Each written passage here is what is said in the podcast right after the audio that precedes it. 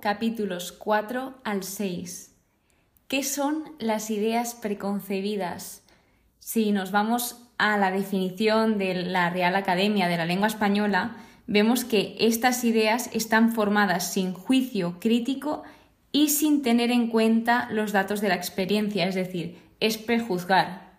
Dicho de otra manera, son ideas o teorías que se tienen de algo o de alguien antes de tener conocimiento directo sobre ello, por lo que puede ser ideas que surgen desde las experiencias de terceros, rumores o prejuicios propios de la persona o la sociedad en la que se desenvuelve.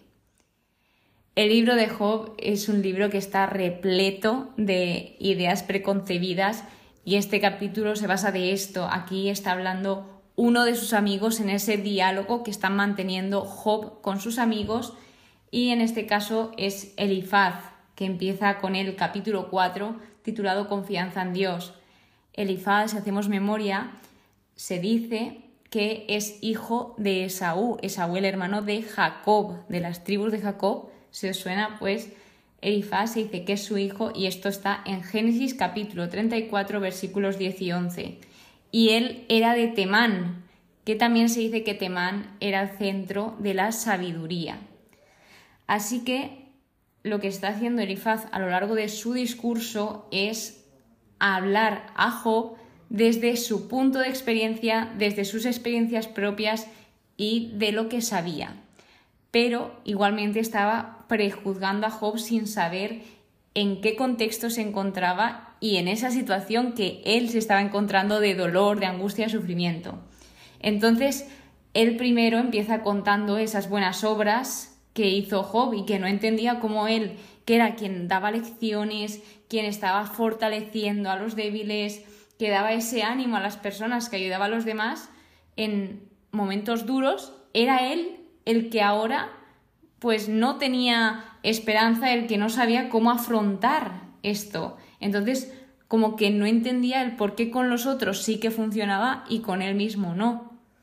Aquí lo que está haciendo ya es insinuando que Job era incapaz de aplicar a sí mismo lo que predicó a otros. Entonces aquí ya está insinuando, ya se está creando sus propias ideas, que esto lo solemos hacer en varias ocasiones de no saber el contexto y ya prejuzgar sin darnos cuenta. Hemos de tener en cuenta igualmente que ellos estaban intentando ayudarle, que en ningún momento hacían esto con mala intención, pero sí que ellos tenían clarísimo, no se salían de esa idea de que si a Job le estaban pasando cosas dolorosas, si Job estaba pasando por sufrimiento, era por culpa del pecado, por culpa de algo que él había hecho mal. E incluso en varias ocasiones nombran que a sus hijos les pasó lo que le pasó por pecar, porque para ellos es, si tú obras bien y obras sobre la voluntad del Señor, pues tú vas a ser feliz, vas a ser dichoso y vas a tener pues todo bien, todo correcto. Y en cambio, si tú pues cometes algún pecado o haces alguna obra injusta, Dios te castiga y entonces pues tú aprendes de esa lección, pero pues tienes que pasar por ese arrepentimiento de decir he hecho mal las cosas. Entonces estaban continuamente diciéndole que él se tenía que arrepentir y volverse humildemente a Dios y que ya con eso pues estaría perdonado. Pero pues igualmente ellos insistían y le remarcaban lo mismo, le decían, recuerda que inocente ha perecido, ¿dónde has visto al justo exterminado? Es decir, audazmente le está diciendo, como os comentaba, que era culpable de algún pecado. Sin embargo, Job sabía que él era un hombre justo, que estaba empezando a desorientarse porque él sabía lo que hacía y sabía que él era un hombre temeroso a Dios, obediente a Dios y que no sabía de dónde provenía todo este dolor, toda esta angustia, todo este sufrimiento. Entonces él también podía entender que sus amigos le aconsejasen y le dijesen todo esto, pero siempre hay formas, siempre hay maneras de decirlo y según va transcurriendo todo esto se ve que no se lo dijeron de la forma más suave, de la forma más empática, por así decirlo. De modo que el diálogo va transcurriendo, empieza el capítulo 5, le vuelve a decir que a qué santo iba a recurrir y en este contexto los santos simbolizan o se refieren a los ángeles tenidos por intercesores, a un intercesor. Así que bueno, también le dicen que el hombre es quien nace para sufrir y en otras traducciones indica que el hombre es quien nace para el trabajo. Y al final lo que quiere decir, después de indagar en este versículo, es que el hombre nace para enfrentar dificultades y responsabilidades en la vida y que éstas le ayuden a crecer como persona. Continúa dándole consejos y también indicándole qué hace Dios, esas bendiciones que Dios da de restauración. Como os decía, aquí le invitaban a arrepentirse ante Dios y decir, he hecho esto mal, perdóname, Señor. Y estaban así constantemente, porque estaban muy convencidos de que Job había pecado. Luego nos deja claro que Dios protege y le dicen que dichosa la persona a quien Dios corrige, que no desprecie la lección de Shaddai. Es decir, que de las obras de corrección de todas se aprende. De los versículos 18 al 26, de nuevo, vuelve a indicar que qué hace Dios. Y pues vemos algunas cosas como pueden ser la paz, la prosperidad, el orden, los descendientes, una buena muerte, etc.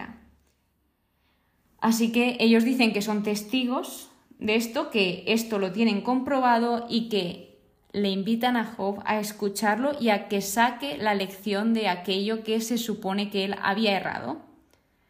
De modo que en el capítulo 6, titulado El hombre rendido solo conoce su miseria, aquí Job responde. Y él lo que está expresando es su dolor, su sufrimiento, diciendo, tengo clavadas las flechas del Shaddai, del Todopoderoso. Job aquí lo que hace es explicar por qué su sufrimiento era tan profundo y sus palabras fueron tan temerarias, porque al final dijo algunas palabras que tal vez no debió haber dicho, pero pues no somos perfectos y hay veces que el dolor nos influye hasta puntos muy extremos. Entonces sigue comentándonos esa profunda angustia emocional que está experimentando, esa desesperación. También le pide a Dios, por ejemplo, que se cumpla ese deseo y que Dios responda a su esperanza, le hace peticiones a Dios en medio de esa tormenta nos dice que nunca ha rechazado los decretos del santo, que aquí santo se refiere a Dios, a Yahvé. O sea, es decir, está diciendo que él es una persona obediente, se empieza a hacer preguntas, se ve débil, además no siente esa fuerza interna para enfrentar los desafíos presentes y futuros, empieza a desconcertarse un poco porque no entiende todo esto que le está pasando. Él sigue ahí con ese pensamiento de que se supone que con todo lo que le está pasando es porque ha hecho algo mal, pero es que él sabe que no ha hecho nada mal. Así que, pues luego suelta un versículo como refiriéndose a sus amigos y también en modo genérico que dice, quien retira la compasión al prójimo abandona el temor del Shaddai. Aquí se refiere a que Job en sus amigos buscaba esas palabras de consuelo a pesar de todo lo que estaba pasando, y no las encontró.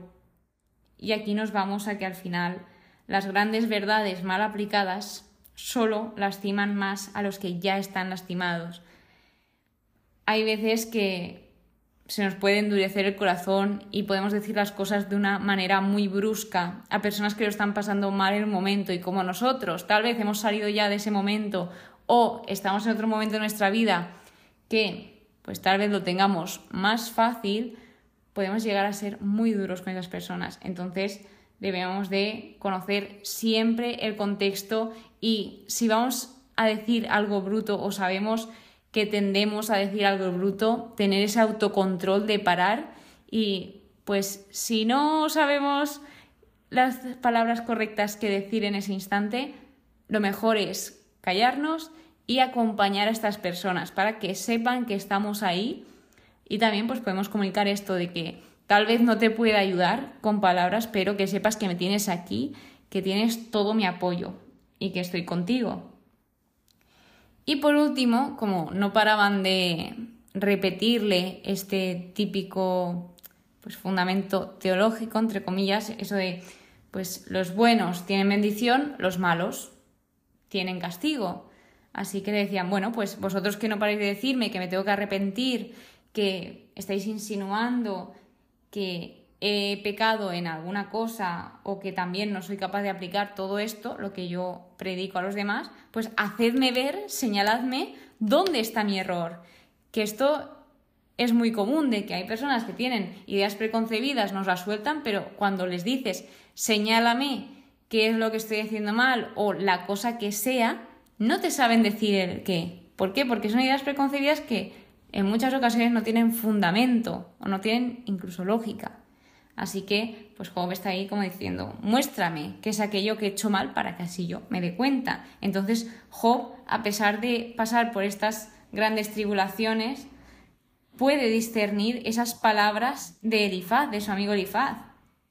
Y que al final vemos como esas verdades, porque al final Elifaz se está basando como en esa doctrina que él conoce y pues tal vez sí que es una verdad, pero en ningún momento le están trayendo ese consuelo ni esa convicción a su amigo que lo está pasando mal.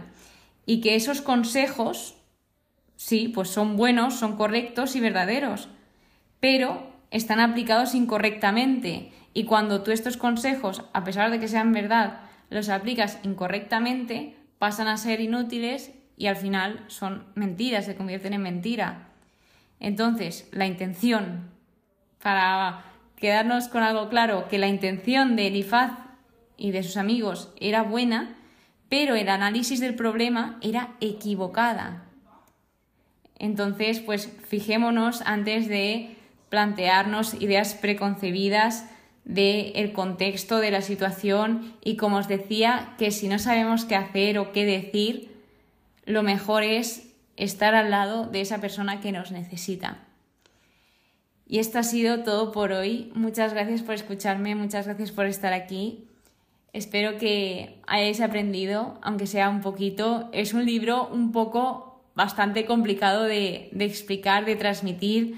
A mí hay cosas que pues me está costando un poquito entender, pero como sabéis, este podcast va de eso, va de construirse y de aprender poco a poco durante el tiempo. Así que nos vemos en el siguiente episodio, que paséis muy buen día y que Dios os bendiga.